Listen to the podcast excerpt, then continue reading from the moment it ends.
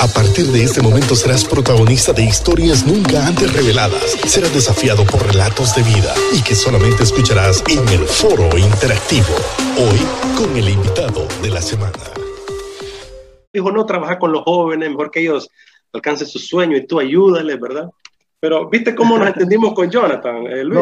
No, olvídate, o sea, ahí ya miraba yo el balón que venía, iba, lo volvían Hay a química. sacar. Luis Gómez, ya estamos en vivo, ¿será? Ya estamos en vivo, mi estimado Raúl. Buenísimo, entonces, para que lo sepa Jonathan y todos los demás que están eh, Sí. conectados con nosotros, busquen la página de Liderazgo Radio, solo ponen Ask Go.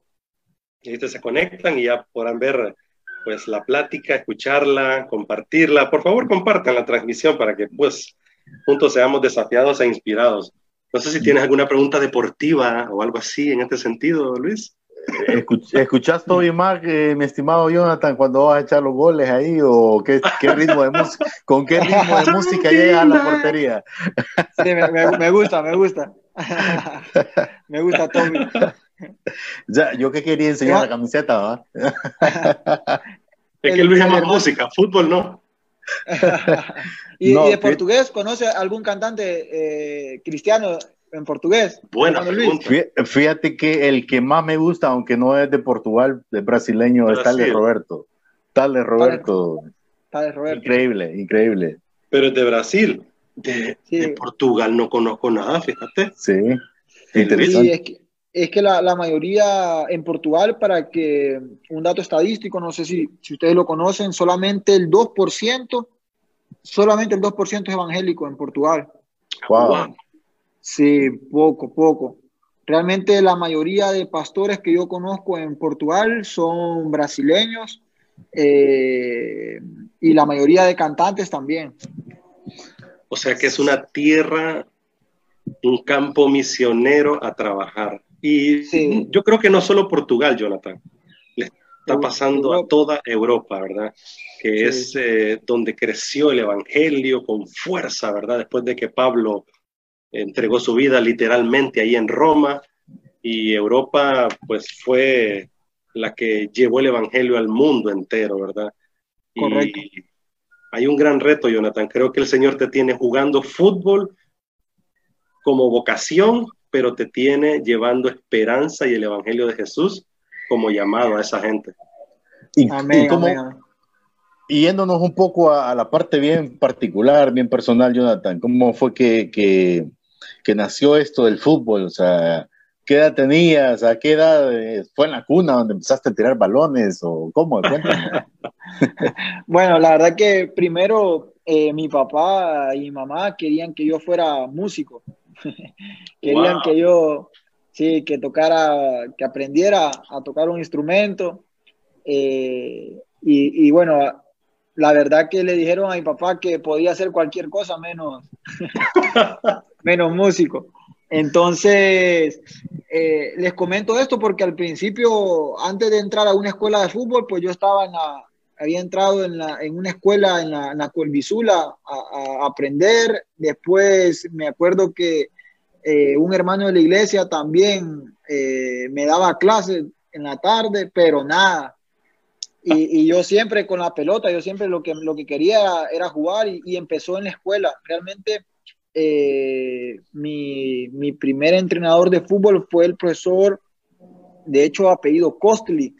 Eh, fue mi primer profesor en la escuela y después eh, hubo un profesor de, de, la colonia Juan Ramón Molina que me invitó sí. a donde el profesor Matamala que Ajá. fue donde ahí yo ya empecé, en la, ahí fue mi primera, eh, no mi primera experiencia, porque antes había estado con mi Denny Hernández en, en, un equipo que se llama Honduritas, ahí en San Pedro Sula, y después yo pasé donde el profesor Matamala, y fue ahí donde, donde bueno, después de, con el profesor Matamala estuve, estuve prácticamente ocho años, siete, siete, ocho años, pero, pero así fueron mis primeros pasos en, en la escuela, y después en, en Honduritas, pero era, ya era una pasión que yo traía. Yo siempre quería estar con la pelota, eh, cualquier cosa, cualquier tiempo libre quería, quería jugar y, y, y al final eh, con mis hermanos también. Eh, tengo dos hermanos, Juan David y, Caleb, entonces nos poníamos a jugar también ahí, pero, pero al principio lo que, lo que mis papás querían era que fuera, que fuera músico. Interesante, interesante. ¿Y cuándo se da la oportunidad entonces de viajar a Europa? Jonathan, fíjate que recuerdo exactamente, fue en uno de los cafés en la ciudad, meses antes creo yo ya de hacer el viaje, pero yo no sabía, me reuní con tu papá, con Juan. El hermano Juan me comentó que querían hacer algo con los jóvenes en la iglesia y algunas actividades, ¿verdad? En la ciudad. Y estábamos soñando ya, haciendo preparativos, qué podíamos hacer con nuestros jóvenes en su iglesia local, pero también en la ciudad. Y nos reunimos con tu mamá, ¿verdad? El hermano Juan también soñando pero meses después ya me dijo Raúl, se abrieron puertas. Así que vamos hacia otra obra misionera. Y ahí se dio pues ya, ya el viaje de tus papás, pero coméntanos cómo fue el viaje tuyo entonces. Sí, bueno, eh, yo viajo a la ciudad, de, es a través del profesor Matamala, eh, fue a través de él, fue la persona que Dios usó. Él conoció al presidente de la Fundación Marcet, que está en Barcelona, él lo conoció en Guatemala y fue ahí donde le preguntó si un chico podía hacer una prueba en, Barcelona. Eh, gracias a Dios él me escogió a mí para, para poder viajar.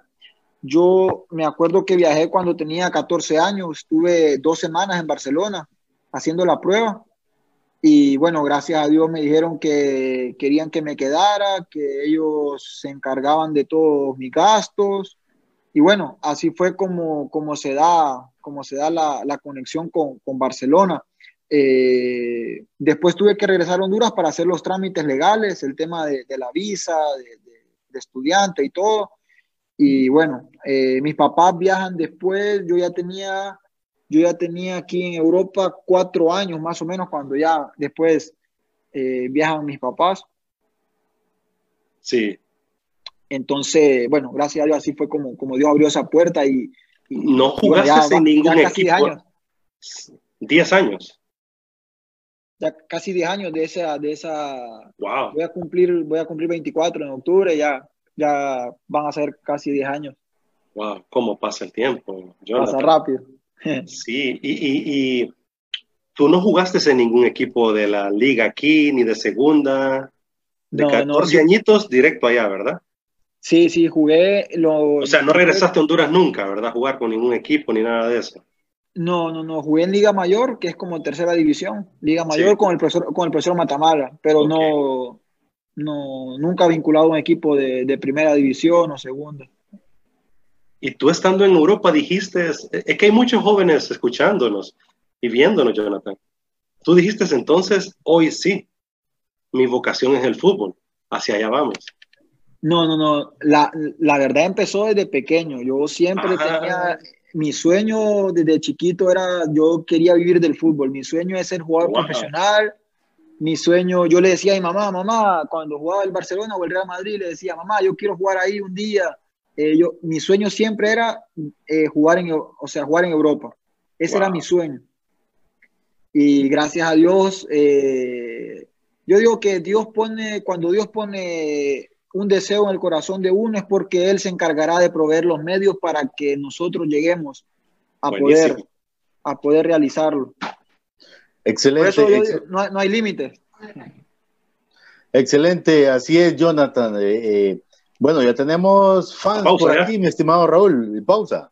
Sí, ¿Tenemos pausa? Ah, bueno, pues nos vamos a la pausa y ya regresamos con más. Estamos con el seleccionado hondureño Jonathan Rubio y parte de, la familia de Dios de aquí de San Pedro Sula, que ahora pues está en Portugal haciendo una gran labor y una misión sin duda que Dios le ha encomendado, mi estimado Raúl.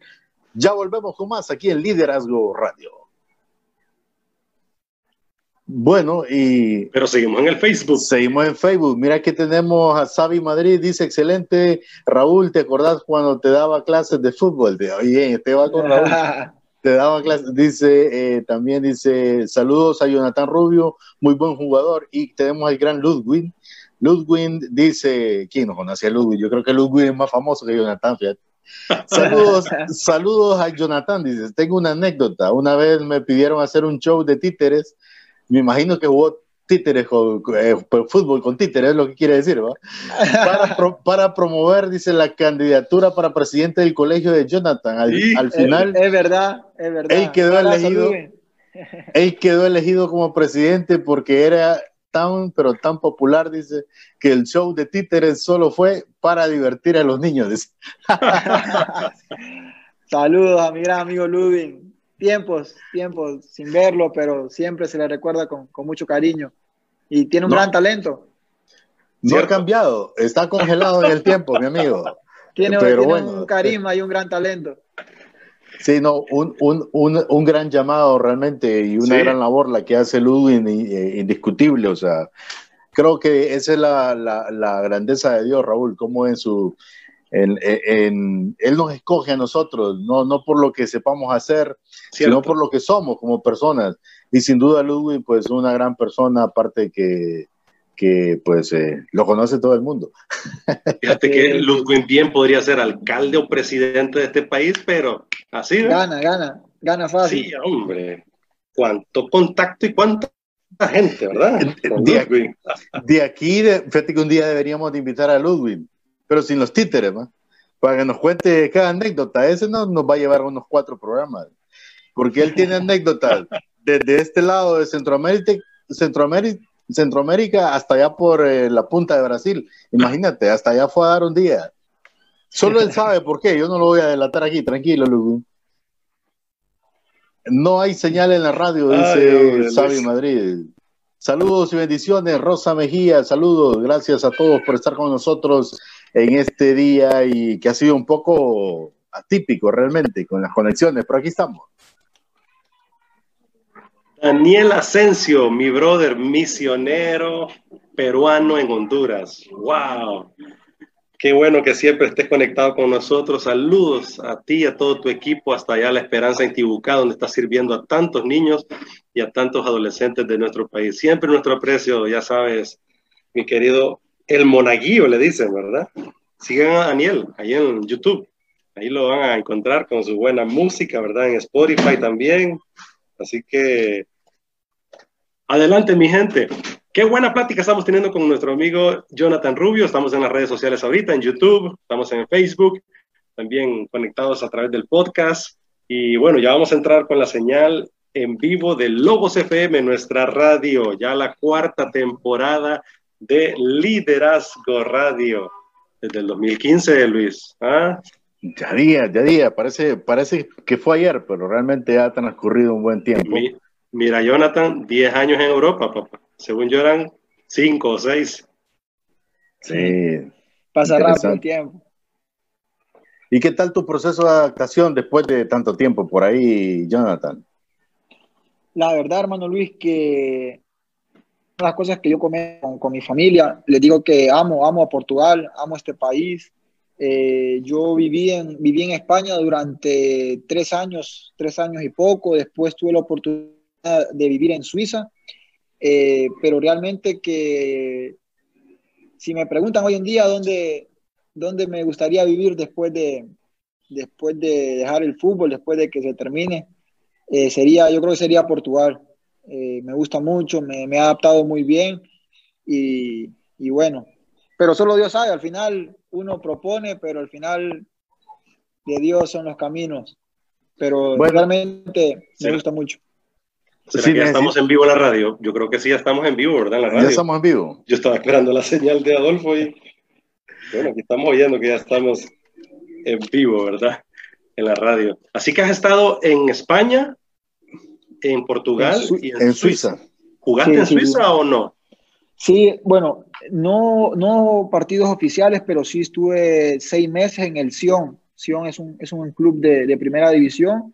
Eh, por temas de, de papeles no, no, me pude quedar jugando, pero sí estuve ahí, estuve seis meses, estuve de hecho hasta eh, en un colegio aprendiendo francés y, y bueno, fue por temas de, de, papeles con, entre mi representante y el equipo que no me pude quedar, pero pero la verdad que Suiza, buen país también, me gustó mucho. ¿Tu primer equipo fue en España, el Huesca? No, mi primer equipo profesional es el Gil Vicente. Mi primer ah, contrato profesional lo firmo con el, con el Gil Vicente. en Portugal. En Portugal, correcto. Es un, es un club que actualmente está en primera división. Ajá. Y luego pasas a España. Luego paso al Huesca. Sí, el Huesca me compra a, Gil Vicente. Ah, ok. ¿Y después juegas en el Huesca? No. No, hago la pretemporada en Huesca. Eh, me prestan a Portugal. Ah, okay. Eh, estoy, estoy en el Barcín seis meses, el equipo aquí donde justamente donde estoy ahorita, donde viven mis, donde viven mis papás. Eh, después estoy seis meses en académica y este año que estoy en Tondela. Bueno, que ya se terminó la, temporada, pero eh, jugué en, el Tondela. Entonces, bueno, esos son los equipos donde, donde he jugado aquí en, aquí en Portugal. Fue una temporada muy difícil, eh, Jonathan. Se viene esta pandemia. Pregunto, ¿cómo has hecho como jugador profesional? Y, esa es mi pregunta. ¿Cómo hacen los jugadores profesionales en el, en el mundo que te, compiten en alto nivel? Pues para mantenerse en el estado físico, con la comida, el descanso, también para, no sé, entrenar, disparar a portería, porque, o sea, es difícil. Y cuéntanos de, este momento en que pues el Tondela eh, se gana la permanencia en la primera división, fue de mucha alegría. Hemos estado en plática, Jonathan, y realmente yo dije, mejor ya dejo de preguntarle a Jonathan porque está en momentos muy difíciles y hay que dejar que se concentre. Así que cuéntanos un poquito, Jonathan, de todo esto. Bueno, eh, con el tema de lo de la pandemia, eh, realmente pues fue difícil porque nosotros estuvimos más de dos meses encerrados, sin, poder salir. Y los entrenamientos que hacíamos pues era lo que, lo que el equipo nos mandó, eh, pero era todo aquí en la, dentro de la casa, entonces eh, no, no habían, no se podía correr, solamente eran abdominales, ejercicios para medio mantenerse, porque nunca, nunca es lo mismo. Y, y, después eh, tuvimos que hacer una pretemporada otra vez porque nosotros después de, imagínense, dos meses, el tema de la comida había que estarse cuidando, porque al final, aunque no quiera, pues va a engordar, si no, ¿dónde va a quemar las calorías? Y, y ¿cómo se llama? Fueron, fueron momentos difíciles también mentalmente, porque aunque uno no quisiera, tenía que estar haciendo las cosas lo mismo, lo mismo, porque no, no había mucha variedad. Al final, eh, después de dos meses haciendo la misma rutina, uno se, se cansa, pues, pero uno tiene que ser profesional y, y al final eh, yo creo que, bueno, ultrapasamos eso y lo último, lo último fue lo de la permanencia del equipo. Realmente fueron las dos últimas semanas, tres semanas finales. Fue, fue difícil porque casi, casi, casi descendemos. Eh, nosotros de los últimos dos partidos teníamos que hacer mínimo cuatro puntos y al final, pues gracias a Dios lo, lo, lo conseguimos, pero eh, hubo bastante estrés. Uno, uno que está ahí adentro, pues sabe, ¿verdad? Sabe todo lo que se está jugando, eh, muchos intereses.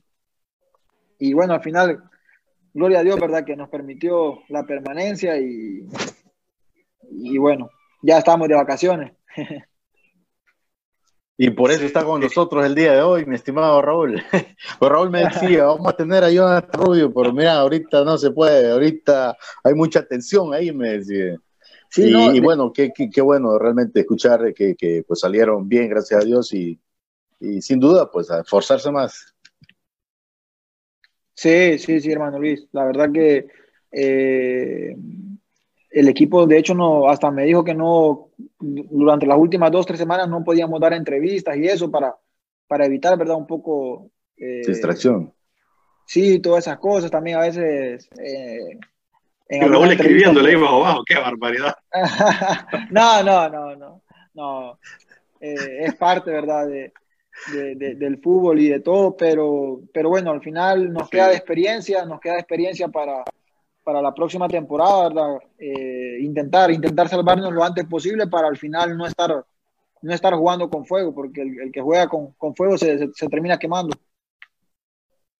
César Jiménez dice muy buena plática, Dios siga bendiciendo a Jonathan Rubio, saludos Raúl, y mi suegra Lidia también dice bendiciones. Y no, no, la verdad que nos sentimos eh, gozosos, mi estimado. Raúl Zavala Junior.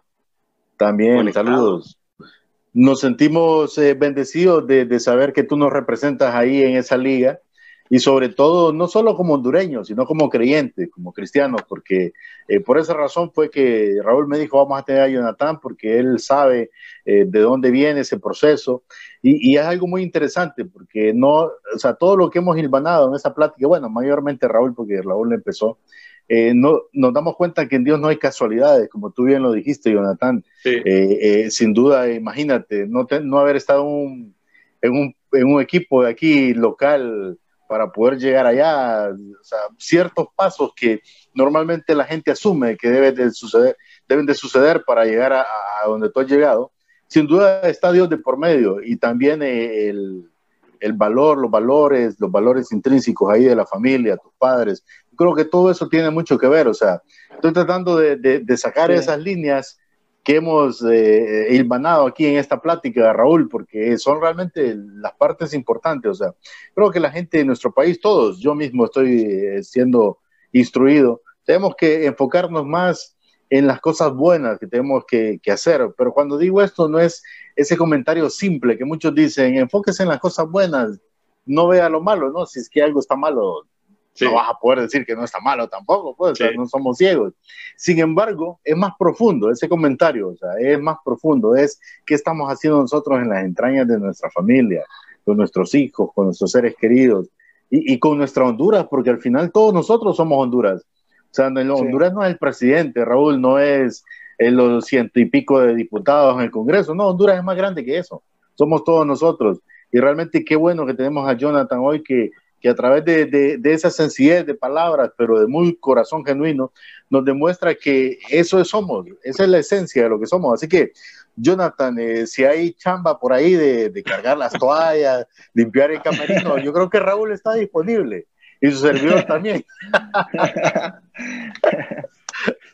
Jonathan, en, en base a lo que Luis estaba diciendo, el fútbol mueve masas. En nuestra Honduras, el fútbol es como una válvula de escape, Jonathan. Tú lo sabes muy bien. Sí, ¿Cuánta gente mencionó tu nombre? Miles de miles, millones en las redes sociales, por tu coraje, por tu valentía, por tu liderazgo. Muy importante eso. Ejerciste de alguna manera, a pesar de ser muy joven, entre un grupo ya de experimentados, un tipo de liderazgo que hacía falta en la selección nacional. Pero ¿crees que el fútbol podría ser más que una válvula de escape? Y los hondureños deberíamos de enfocarnos así en la vida diaria, así como cuando vamos al estadio y vemos la selección y apoyamos la selección y levantamos la bandera de Honduras y nos sentimos con ese ánimo y esa motivación para sacar adelante un partido de fútbol, pues yo creo que deberíamos de hacer lo mismo en nuestra vida diaria, como lo está mencionando Luis, ¿no te parece, Jonathan? Sí, sí, hermano, Raúl, la verdad que eh, para nosotros los hondureños, como usted dijo, ¿verdad? El fútbol es una, es una pasión, es algo que, que lo, lo, traemos nosotros, eh, vivimos, comemos fútbol. Eh, yo siempre digo, ¿verdad? Que inclusive el fútbol mueve más, más, que, más que nuestra propia, más que el Evangelio. El fútbol mueve masa, o sea, al final parece una, no, o sea, puede sonar en blasfemo lo que digo, pero es verdad, el fútbol mueve, mueve más, más personas que, que, que el mismo Evangelio.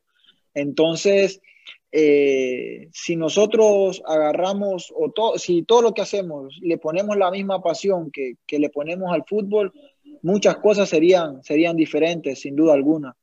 Yo creo que lo importante en la vida es que todo lo que nosotros emprendamos, eh, hacerlo con excelencia, eh, hacerlo, ¿verdad?, de una forma diferente, porque al final las personas, aún los incrédulos, aún las personas que no son cristianas, cuando uno hace algo de la mejor forma, cuando uno pone a Dios en primer lugar, las personas dicen, esta persona tiene algo diferente, esta persona, y, yo creo que de eso se trata el Evangelio, no solamente de hablar bonito, de decir yo soy cristiano, yo voy a la iglesia, no, sino que, que nosotros somos cartas leídas, al final eh, eh, es de nuestra responsabilidad que nuestros hechos, o sea, que, que nos acompañen y, y que realmente las personas digan, no, él es cristiano, pero los hechos lo, lo, lo dicen. Entonces, yo creo que como sociedad, eh, si nosotros ponemos esa pasión que, que, le ponemos cuando vamos a ver un partido de fútbol, toda esa energía, toda esa, todo eso, si lo ponemos en, en, práctica en nuestro trabajo, en la universidad, en todo lo que hagamos, yo creo que vamos a ser diferentes. Y, y Jonathan, ¿qué ha significado para ti la iglesia? para el proceso de tu vida, para tu formación como persona? Yo creo que, bueno, la iglesia eh, ha sido para mí ese, eh, más que todo aquí en Europa, ¿verdad? Donde pocas personas comparten lo mismo que compartimos nosotros, eh, al haber tanta incredulidad, al haber tanto, tanto ateísmo, tanta negación a, a, Jesús, tanta negación a la palabra. Yo creo que la iglesia es como, como ese oasis, esa, ese refugio donde uno pues eh, puede ir a adorar, puede expresarse libremente y, yo creo que más que todo ha sido, ha sido como un oasis en el desierto. Aunque, aunque yo creo, ¿verdad? Que, que más, más que la iglesia, yo creo que para mí lo más importante ha sido Dios, eh, el tiempo que uno le da a Dios, ¿verdad? En, en, el día a día, el leer la palabra, el orar, el, el buscar, ¿verdad? Del Señor, yo creo que eso es lo que más me ha ayudado a mí en lo personal. Obviamente que la iglesia, sin duda alguna, eh, también, pero yo creo que más, más que todo es el sentir, ¿verdad? Que, que Dios está día a día con, conmigo. Y un detalle más, antes que Luis eh, quiera referirse a ti. ¿Qué crees que podremos mejorar la iglesia hacia el futuro, Jonathan, hacia nuestros niños? Adolescentes, a jóvenes como ti, como tu persona, porque eh, tu persona tiene una profesión un tanto difícil y creo que hay muchas generaciones hoy en día que tienen profesiones así de difícil. Eh, son muy itinerantes, viajan, están de un lado para otro, tal vez no pueden asistir, congregarse en un lugar, pero somos iglesia en cualquier parte del mundo. Así que, ¿qué crees que debería de hacer la iglesia? Y si pudieras decir de repente qué cosas malas hemos estado haciendo como iglesia, Jonathan. Sí, yo, yo creo que eh, voy a ser sincero, la verdad que yo creo que la iglesia últimamente no, no, no ha jugado un buen papel desde mi mm. punto de vista. Eh, realmente que, que, hay muchas cosas que a mí en lo personal no, no, no me han gustado. Eh, por ejemplo, voy a poner algunos ejemplos. Sí. Hoy en día, hoy en día creo yo que hablamos de como de un evangelio un poco fácil, pues no le decimos al joven, mm. la, la, vida es difícil, la vida es dura. Eh, mm. el, el, hecho de, de, de, nosotros conocer de la palabra, conocer de Dios, no significa que las cosas van a ser fáciles. Yo creo que hay que, hay que hablar más, con, más, sin, eh, más específicamente, o sea, hablar, por ejemplo, ayer hablábamos, hablábamos aquí en la casa, decir los nombres de los pecados, decir esto es pecado. O sea, hoy en día queremos todo la gracia, pero no, no, no, no nos gusta eh, eh, decir esto está mal hecho, esto no se tiene que hacer. Si, si seguís haciendo este pecado, si seguís haciendo esto, o sea, te vas a ir al infierno. O sea, yo creo que estamos como maquillando el evangelio, ¿no? estamos haciendo a veces muy buenos, pues, o sea, y yo creo que la vida real, por lo menos por mi experiencia, eh, mi experiencia es que es difícil, la vida es dura, eh, para llegar a concretizar los sueños se van a pasar muchas adversidades, muchas dificultades, y yo creo que la iglesia tiene que predicar eso, o sea, predicar que aunque tengamos a Dios, aunque tengamos a Jesús con nosotros, vamos a vencer, pero habrán dificultades. Entonces yo digo que más predicar ese tipo de cosas, predicar del pecado, predicar eh, cosas que, que son la, la, vida real. Yo, yo no una iglesia, mi punto. Una iglesia más auténtica, Jonathan. Luis, una iglesia más real. ¿Qué te parece, Luis? Interesante. No, interesante y realmente confirmador debido a, a, lo que nosotros hemos venido apuntando en torno a, a, gente que se ha dedicado a hacer estudios hacia lo que piensan las nuevas generaciones, Raúl, y siempre lo hemos dicho, o sea, las nuevas generaciones no quieren un cambio de estructura, no quieren un cambio de, de, de, lo que se ve, de la burbuja, sino un cambio de fondo.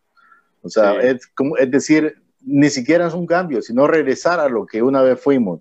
Porque, porque el mundo, o sea, es decir, el mundo ha evolucionado tan rápido que ahora, eh, el, vaya, te voy a poner un ejemplo, Jonathan, sin duda, eh, en un estadio allá donde tú juegas, es totalmente diferente, inigualable en relación a, a, los estadios que tenemos aquí en, en, el país. O sea, Seamos honestos, pues. Sin embargo, la efervescencia, lo que se vive en un partido de selección de aquí, es lo mismo que vives en un, en un, en un partido efervescente cuando tú estás allá en, en Europa, ¿cierto? Eso no cambia, ¿verdad? Entonces, ese origen, esa esencia, no la podemos cambiar. Esa esencia la iglesia no la puede cambiar. Eso es lo que está Jonathan tratando de decir, Raúl. ¿En qué momento cambiamos la esencia? Por la burbuja. O sea, ¿en qué, ¿en qué momento reemplazamos esa esencia por, por aquello efímero que, que, así como viene se va? Y, y es una, una, gran lección de vida, o sea, lo que Jonathan está diciendo para nosotros, los que estamos tratando de navegar en esto de formar otras generaciones, o por lo menos intentarlo, Raúl, porque realmente, o sea, eh, eh, la iglesia necesita hacer un ajuste, pero hacia adentro, no hacia afuera. Pero a veces estamos más, bueno, nosotros hablábamos, Jonathan, ahorita en la pandemia, o sea, la, y vamos a ser drástico. Aquí vamos aquí sí cabe decir con los sacos de frente, Raúl. Con los estamos, de frente. estamos en fútbol, es que esta es nuestra sección. Eh, ¿Cuántos templos bonitos tenemos en Honduras? Y muy bien equipados, con aires acondicionados, que aires incluso que no se apagan. Te voy a decir, hay lugares donde el aire no se apaga, porque si se apaga, la humedad te genera un. O sea, te arruina todo adentro, exacto, los, los asientos. Pero ¿cuántos lugares de nuestro país se han prestado en esta pandemia para, digamos, transformemos en un hospital esto? Y no me estoy refiriendo ya a un centro de traje ni nada, no estoy defendiendo a nadie, no. Olvídense de lo que pasa en el día a día, no, estamos hablando de la iglesia en sí. No, Raúl, o sea, no, porque estamos pensando en que ya pronto regresamos y que hay que volver a retomar. Sin embargo, yo te aseguro que, que, que, al final no es culpa de los pastores, o sea, es el mismo sistema. Por eso yo, yo no estoy señalando a pastores, no estoy señalando a líderes, es el sistema, Raúl, es el sistema. O sea, nosotros mismos caemos en el sistema. Porque eh, cuando hago esta pregunta, un montón empiezan a preguntarse, como lo haría yo. Ah, pero y después y volver a, limpiar ahí la inversión y empezamos a hacer números, porque nos enfocamos en la burbuja. Los números están en la burbuja, pero si nos enfocamos en Dios, en el creador de las cosas, en el dueño de todo, sin duda, eh, nuestra historia debe ser diferente. Entonces, eh, eh, realmente ha sido muy aleccionador lo que hemos hablado hasta el día de hoy, hasta este momento con Jonathan, Raúl. Pero Jonathan, yo tengo una pregunta en torno a, a tu fe también. ¿Cómo, eh, o sea, qué elemento ha sido eh, eh, realmente la columna vertebral para que tú que estás ahí en medio de futbolistas, profesionales, europeos, con ideas totalmente contrarias a Dios, ¿qué elemento crees tú que te ha llevado a permanecer firme? Digo, porque yo recuerdo cuando yo era joven, yo crecí en la iglesia también, pero también tuve momentos de tentación. Eh, hay, Hubo un punto de equilibrio que yo digo, esto fue lo que... Pero en este caso, ¿tú qué nos puedes contar de tu experiencia? ¿Qué te ha hecho a ti decir, no, yo me mantengo aquí, pase lo que pase? Sí, yo creo que eh, al final eh, voy a mencionar dos puntos que para mí han sido fundamentales. Yo creo que, y ya que estamos tocando estos temas que, bueno, a mí personalmente me, me gusta mucho, uno ha sido mi familia, el haber crecido mm. en un hogar donde eh, me enseñaron principios, los valores, el temor a Dios. Yo creo que infelizmente eh, en Honduras hay mucho hogar desintegrado, mucha madre soltera, eh, mucho. ¿Cuánto? Yo conozco muchos jóvenes que seguramente tenían más talento que yo y no hmm. llegaron a, no llegaron a, a cumplir sus sueños por, por no haber tenido un hogar integral, por no haber tenido un papá que el fin de semana lo apoyara, por no haber tenido un papá o una mamá que les hubiera dado un consejo, que hubiera hecho un esfuerzo para comprar un par de tacos, un esfuerzo para, para mm. proveer algo. Eh, bueno, podemos enumerar muchísimas cosas, pero yo creo que en Honduras uno de los mayores problemas social, en todos los sentidos, son los hogares desintegrados.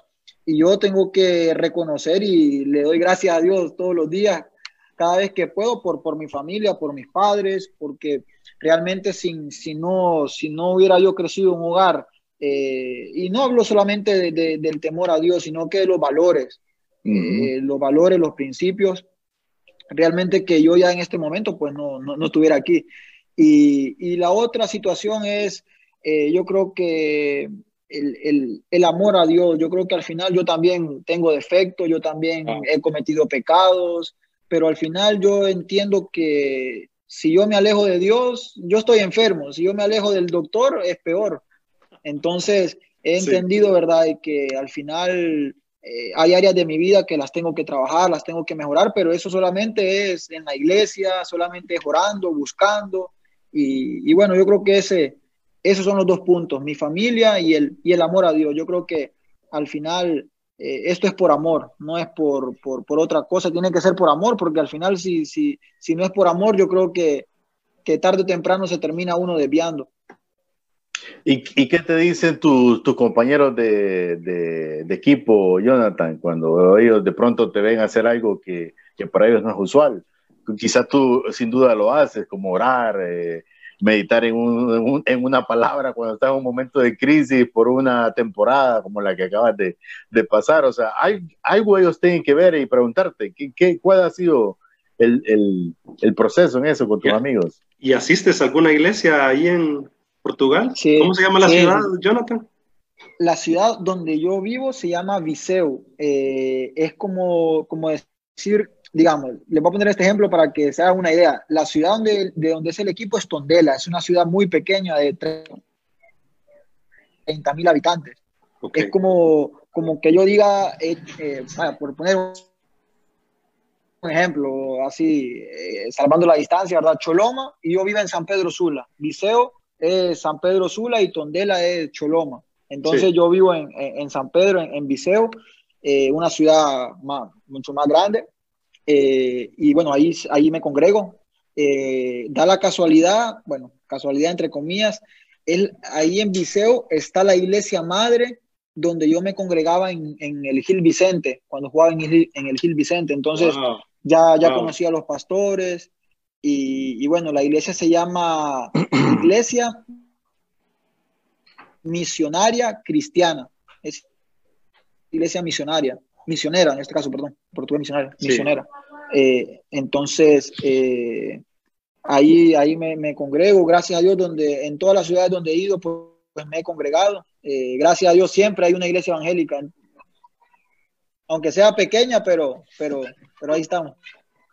Y con respecto a lo que te preguntaba Luis de tus compañeros de equipo, en un minutito, porque ya estamos listos para la pausa.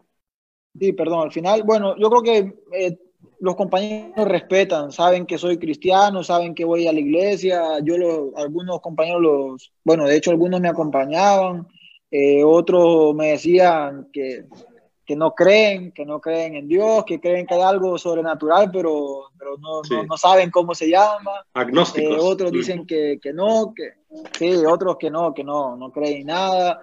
Y bueno, al final hay de todo. En un camerino hay de todo. Tengo compañeros musulmanes, católicos no practicantes, católicos practicantes, evangélicos, bueno, de todo un poco. Interesante, Luis, y es lo que nos vamos a encontrar en el mundo hoy entero. En el mundo entero vamos a encontrarnos a personas así. Entonces la gran pregunta es, ¿la iglesia está preparando las nuevas generaciones para encontrarnos con este mundo entero, con tanta diversidad de creencias, de religiones, etcétera? Realmente lo que Jonathan nos está contando es realmente desafiante e inspirador para los padres de familia, para los pastores, para los que pertenecemos a la iglesia de Cristo en el mundo, ¿no te parece, Luis? Y qué gran verdad nos acaba de decir Jonathan Rubio. La familia y el amor a Dios deben ser la base realmente del trabajo de la iglesia en el mundo entero tanto para las iglesias eh, fortalecer la familia, pero también ayudar a los que pues no tienen una familia perfecta. Jonathan lo dijo muy bien, tiene a papá y mamá, igual yo, Luis, yo tengo a mi papá y mamá y soy el resultado de eso ahora, por eso mismo. Pero ¿qué hubiese sido de mí si no tuviera un papá o si no hubiera tenido una mamá o los dos? O sea, tenemos un gran desafío como iglesia, ¿no les parece, Jonathan y Luis? Sin duda, sin duda, mi estimado Raúl, pero también eh, bueno, yo sé que vamos a pausa, pero cuando regresemos, porque yo sé que, que, que, esa es una oportunidad grande la que tú has tenido. En mi caso, pues es muy diferente, aunque me cree, aunque me cree con, con mi madre, es muy diferente, soy el menor de ocho, imagínate, ¿va? Eh, prácticamente me, me, tocó como muchos jóvenes cristianos también, o sea, seguir solo mi camino de fe. O sea, mi mamá me indujo indudablemente, pero eh, romper barreras, hoy tengo una familia, me siento bendecido, entonces también hay esperanza, o sea, también hay esperanza para todos esos jóvenes, Porque, Así es. como dijo un predicador en un momento, tu pasado no determina tu futuro. Amén. En Dios mucho menos, es Dios mismo. Entonces, eh, qué, qué, bendición por Jonathan y por nosotros, la responsabilidad de nosotros como padres, nosotros hacia sí. nuestros pequeños, eh, poder generar una generación que se parezca muy, mucho a este producto, hablándolo así, como Jonathan, ¿verdad? Sin sí. embargo, sin embargo, hay una generación que, que, ya pasó, o sea, es decir, yo no puedo culpar a mis padres de los errores que cometieron. Simple y sencillamente tengo que tener la revelación para no hacerlo más. Y vamos de esa a la manera pausa, vamos Luis. a ir banando. Sin duda, vámonos a la pausa. Vamos, Adolfo, a la pausa y regresamos ya a la última parte de este programa, Liderazgo Radio. Es que nosotros sí hablamos, ¿verdad, mi estimado Jonathan? eh, no, no, pero te... está bueno, me gusta, me gusta hablar de, de estos temas. Te decía Raúl, o sea, eh, eh, indudablemente hay una esperanza, hay una esperanza para todo eso, para toda esa generación, porque mucha de la generación eh, a la cual Jonathan está apuntando, eh, que están en el promedio de edad de Jonathan, en nuestro país hoy día, muchos de ellos son padres. Y son padres a veces hasta de dos niños, o sea, ya no Cierto. es que están en el proceso de quién soy, más bien están en el proceso de qué hago, hacia dónde voy. Entonces, eh, creo que, que, también, o sea, no, no pueden tirar la toalla y decir, eh, no, mi vida es muy diferente, no, sino más bien, eh, vaya, lo que me pasa a mí, o sea, tal vez mi vida es muy diferente a, a, a, a o sea, no mala, pero no muy diferente quizá a la que ustedes vivieron, como, como, personas que se criaron en un hogar cristiano desde niño y todo. A mí me tocó llegar con mi mamá, o sea, a la iglesia, gloria a Dios, pero por muchos años éramos los únicos todos que íbamos a la iglesia. Y, y, y sin duda el, el, me identifico mucho con esa otra generación que también vive una vida totalmente diferente, pues también está al otro extremo. Sí. Pero, Eso... pero, pero sin embargo, Raúl, eh, cuando yo, o sea, eso fue el efecto de la iglesia. Cuando yo llegué a la iglesia, yo vi esos focos, vi eso, eso, quizás no los jóvenes que eran igual que yo, sino aquellos papás que estaban educando. Entonces yo decía, un día yo voy a ser como ellos. O sea, es, ellos eran el reflejo por de lo eso, que yo quería hacer. Por Entonces, eso, por eso, por eso yo te tan digo, importante la iglesia. tu pasado no determina tu futuro, lo determina Dios, pero Dios a través de un proceso y ese proceso mediante la iglesia.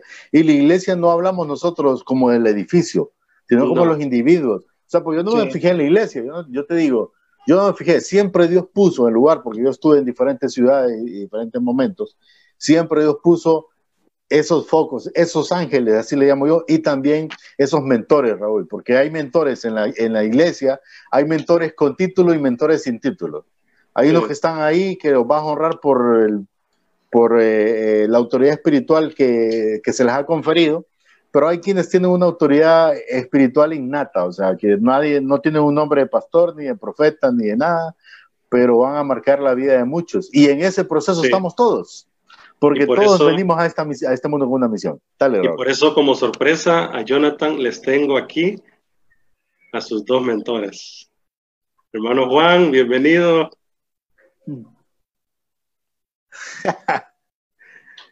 Gracias, hermano. Un saludo. Vamos a terminar estos últimos 20 minutos, Jonathan, platicando también con tus papás, porque necesitamos oír el consejo, ¿verdad? Y pues eh, realmente que las generaciones sepan que, Vamos, Raúl. ahí está, que papá y mamá son importantes, ¿verdad? Amén, amén.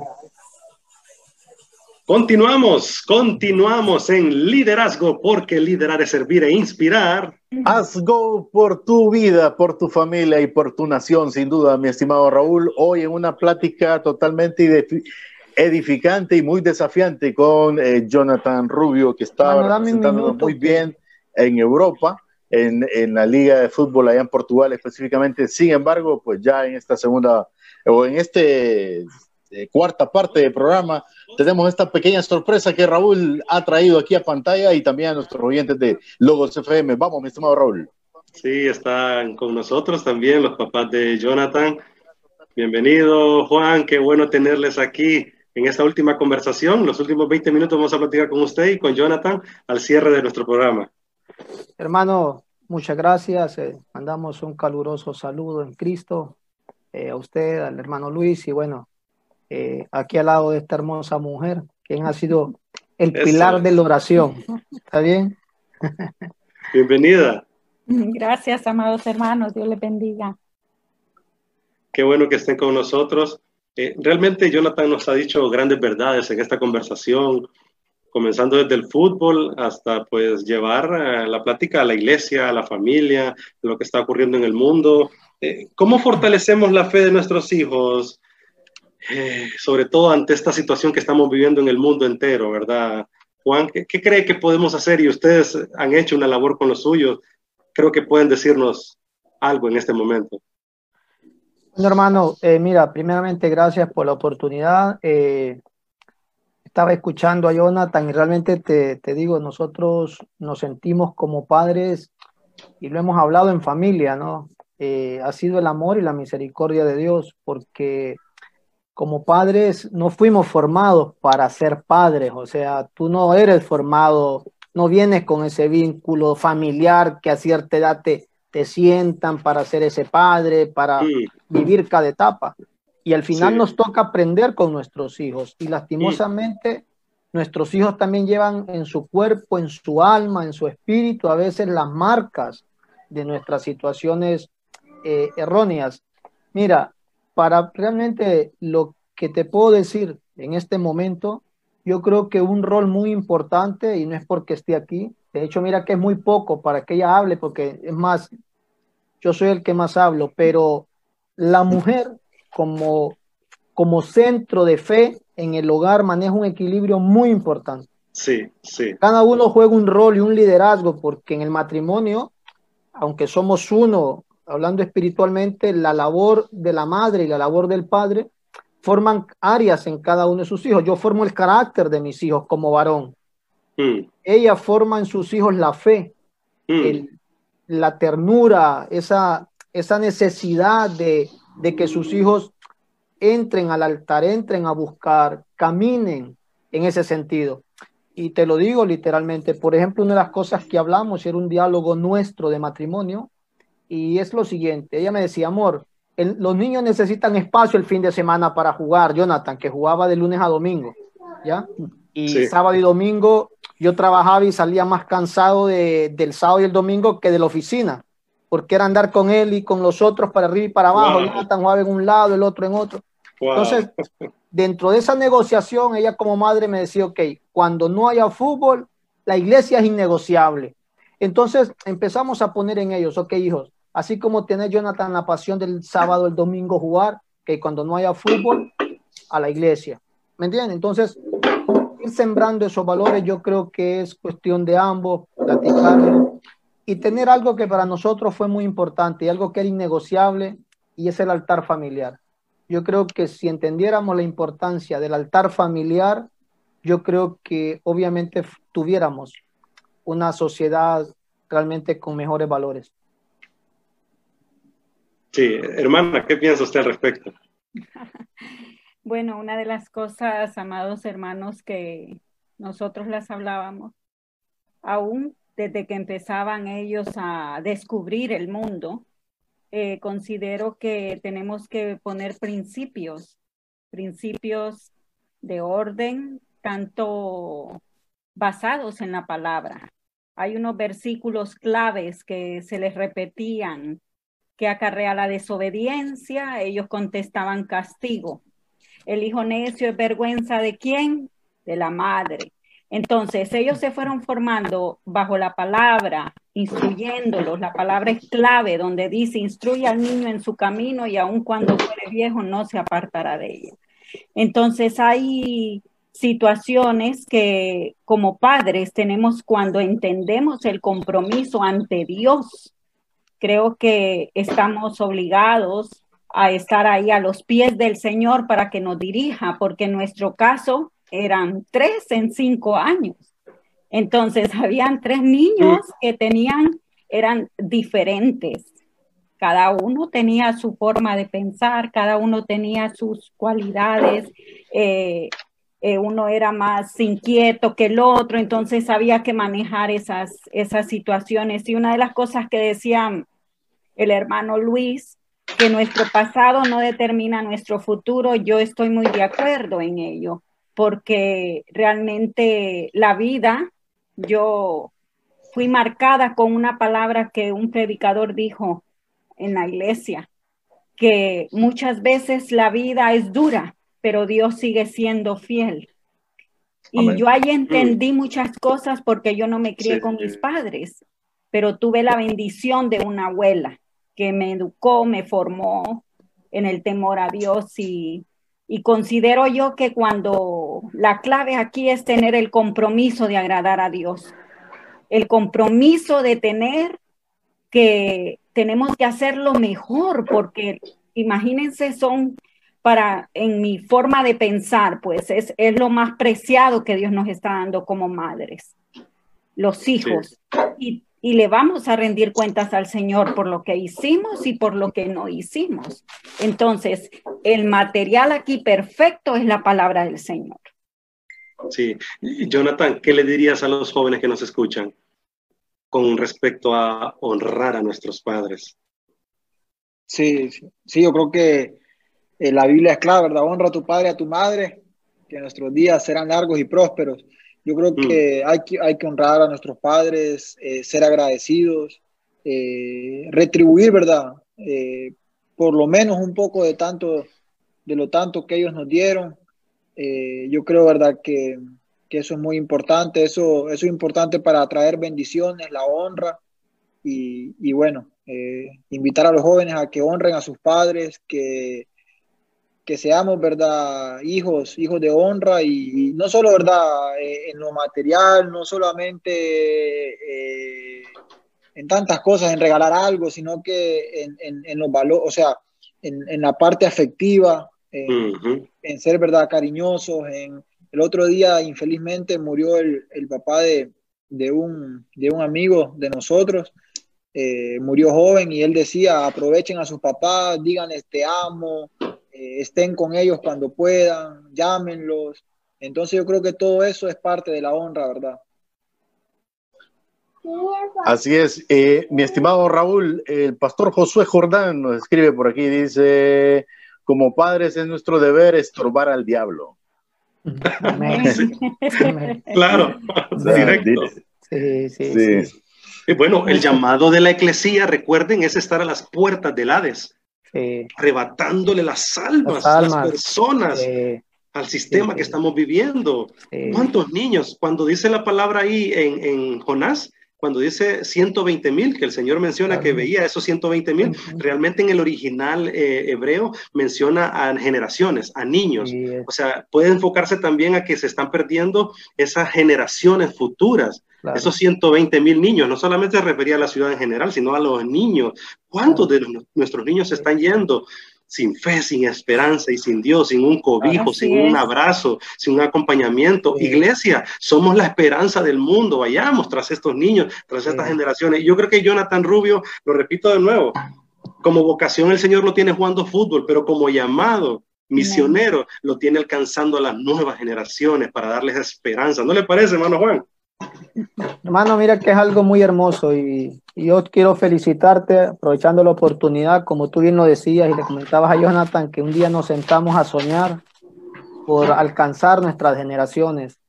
Porque te lo puedo decir y mis hijos lo saben, para nosotros como, como creyentes los jóvenes han sido una pasión, ha sido algo que en la iglesia los peleábamos, tratábamos de cuidarlos, eh, nos volcamos a, a estar con ellos porque hay que ser honesto, hermanos. Si ustedes decían de cosas que la iglesia tiene que retomar, retomar como un punto de, de, pelear, de estar ahí al, quitándole la, la, vida al enemigo, es precisamente la juventud, hermano. Es la, mira, si las iglesias invirtieran, hermano, lo que invierten en equipo, lo que invierten en estructuras de, de concreto, lo que invierten en muchas cosas, hermano, en la juventud, tuviéramos, hermano, una generación poderosísima. Pero fíjate qué tremendo, hermano, que las iglesias y los pastores, y esto, hermanos, ustedes que están en radio y que alcanzan a miles, estas son las cosas que hay que decirlos, aunque tú navegues contra corriente, pero para poder hacer cambios hay que ir contra la corriente. A los pastores, hermano, no les gusta invertir en la juventud porque no hay retorno de diezmos ni ofrendas. Esa es la verdad. Vamos al adulto, al que tiene un salario, al que tiene la empresa, ahí sí. Pero el joven que como no trabaja, como no retorna el diezmo, la ofrenda, no nos gusta invertir. Invertimos en un teclado que nos cuesta 70 mil, 80 mil, Wow. mil empiras, pero no invertimos en esa generación. No invertimos en libros para ellos, no invertimos en proyectos para que ellos se desarrollen y alcancen a otros, ¿me entiendes? Y Ciertísimo. eso, hermano, es lo que tenemos que volcarnos. Y Juan, ¿dónde está todo ese equipo ahora? Allá está Ah, guardado, hermano, ahí está, lo que te quiero decir. empolvándose. Sí. Hermano, ese es, el punto. Y no, y no lo hablamos, hermano, para dar nombres ni apellidos de iglesias ni pastores. Digo, para que como iglesia volvamos al principio, para que volvamos. Mi esposa tiene algo muy, en un versículo que ella lo comparte mucho en casa y lo habla, es volvamos a las sendas antiguas. Así O sea, volver a las sendas antiguas, hermano, no es trasladarnos y quedarnos 300 años rezagados. No, usemos los medios, radio, televisión, redes, pero, pero hermano, no perdamos la esencia. Juan, tú decías un teclado 70 mil empiras.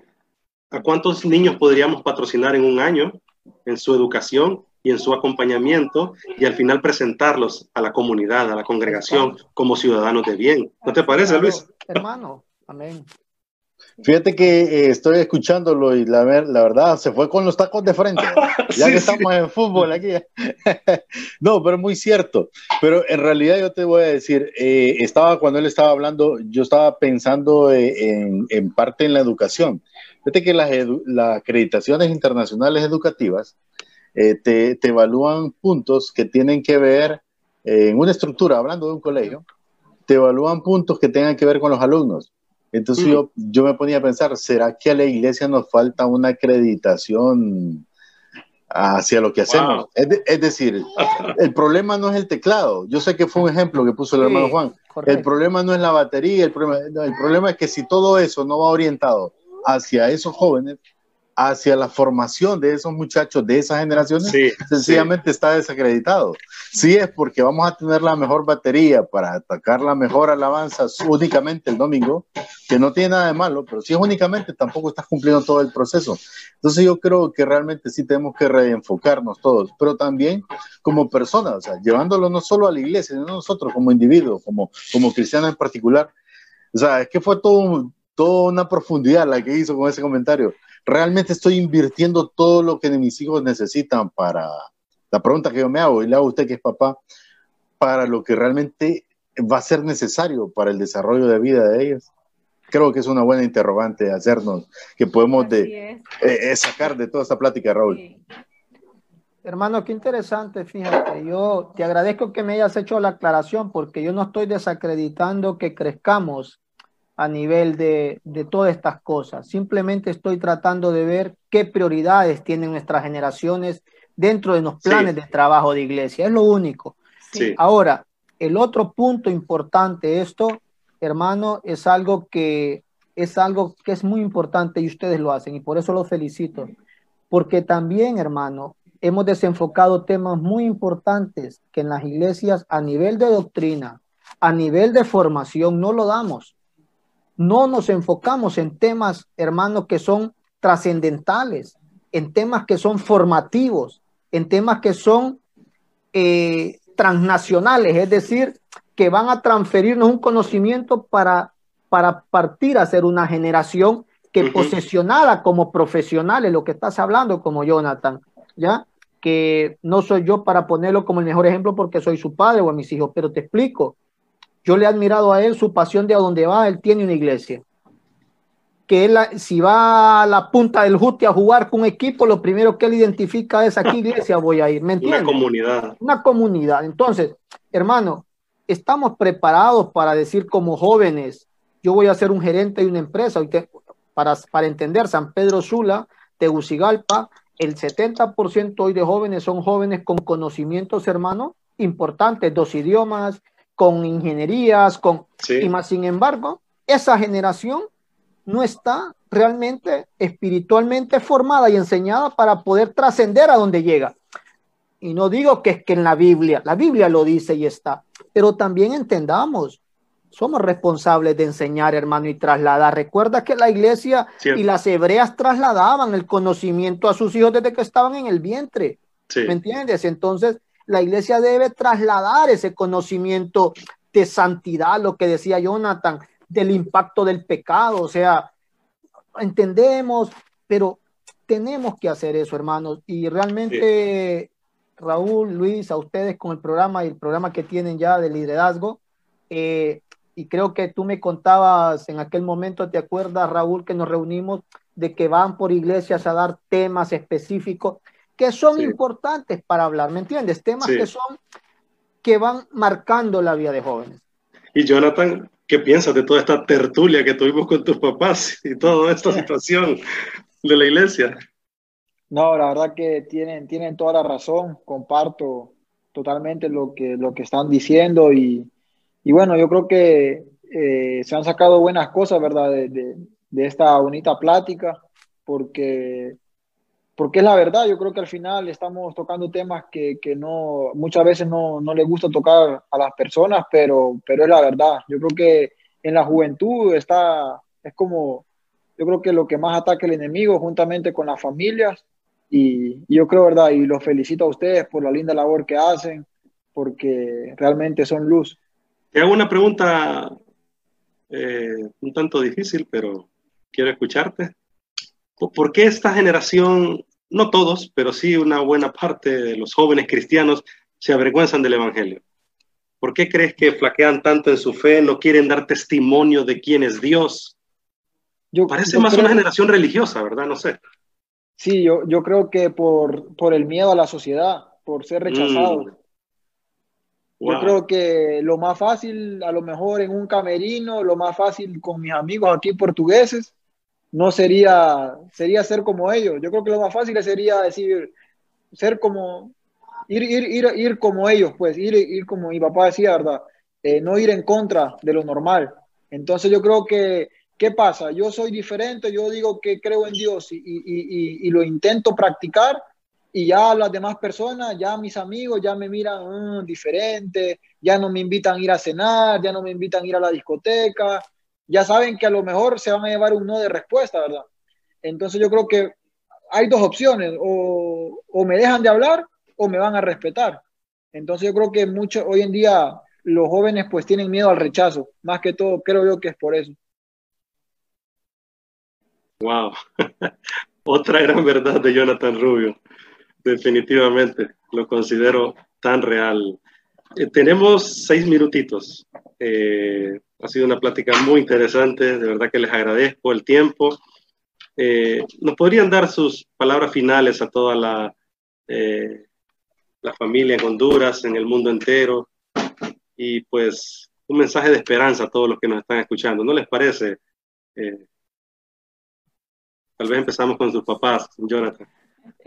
Bueno, sí. eh, a todas las personas que nos están escuchando, eh, les invito a que nos volvamos a las sendas antiguas, volvamos a retomar el llamado primario, que es eh, llevar, buscar, amar y honrar a Dios sobre todas las cosas. La palabra es clara donde dice, buscar primeramente el reino de Dios y su justicia y todo lo demás vendrá por añadidura. Hermanos, eh, agradecerles este tiempo, eh, un lindo tiempo. Ojalá que podamos tener alguna plática que no pueda tener tiempo, hermano, un espacio y podamos, podamos poner la piedra y aquel sueño de alcanzar una generación en San Pedro Sula y en Honduras. Una generación claro. realmente que va a cambiar, una generación que va a repudiar la corrupción, va a repudiar la fornicación, va a repudiar el adulterio, va a repudiar lo fácil, va a repudiar todo eso yo creo que el sueño está ahí y hay que iniciarlo. Y bueno, eh, decirles a ustedes no se cansen de seguir sembrando esto, porque en su momento se verá la cosecha y tendremos una iglesia que marcará a otros y una iglesia capaz realmente de trascender a otros a otras generaciones y no solamente generaciones, sino ser capaz de llevar una generación realmente que muestre, que muestre la luz de aquel Jesús que le tocó en su momento ir en contra de una corriente que no fue fácil. Ir en contra de la religión, de lo religioso no es fácil, pero trascendió y marcó un antes y un después. Definitivamente. Muchas gracias. Lindas palabras, desafiantes realmente en estos poquitos minutos de conversación nos fuimos con los tacos de frente y pues dejamos pensando a muchos y eso es lo que queremos aquí, ser autocríticos para transformar y pues volver a los cimientos, ¿verdad? Y dejar un legado en las futuras generaciones. Jonathan, muchas gracias de verdad. Tus palabras para todos los jóvenes que nos escuchan y las familias que pues nos sintonizan, ¿verdad? Gracias de verdad, te agradecemos y adelante con tu llamado allá en Europa. No, hermano Raúl, gracias a usted, gracias hermano Luis también por, por su tiempo, gracias por, tomar, por tomarnos en cuenta, ¿verdad? Para, para esta bonita plática, más que una entrevista, yo creo que fue una, una plática, ¿verdad? De, lo más importante que yo creo que es el reino de, Dios. Eh, felicitarlos también por la linda labor que hacen, son, son un ejemplo para, para nosotros, un ejemplo para muchas personas. Y, y, la verdad que, bueno, invitar a los jóvenes a que sigan soñando, que sigan buscando de Dios, que sigan eh, luchando por sus sueños, que sea cual sea, ¿verdad? Su pasado, todo es posible. Y, bueno, que luchen, que se esfuercen y sean valientes como, como, como Dios le dijo a Josué. Eso también lo tomo para mí, ¿verdad? Seguir esforzándome, seguir luchando, que lo mejor de Dios está por llegar.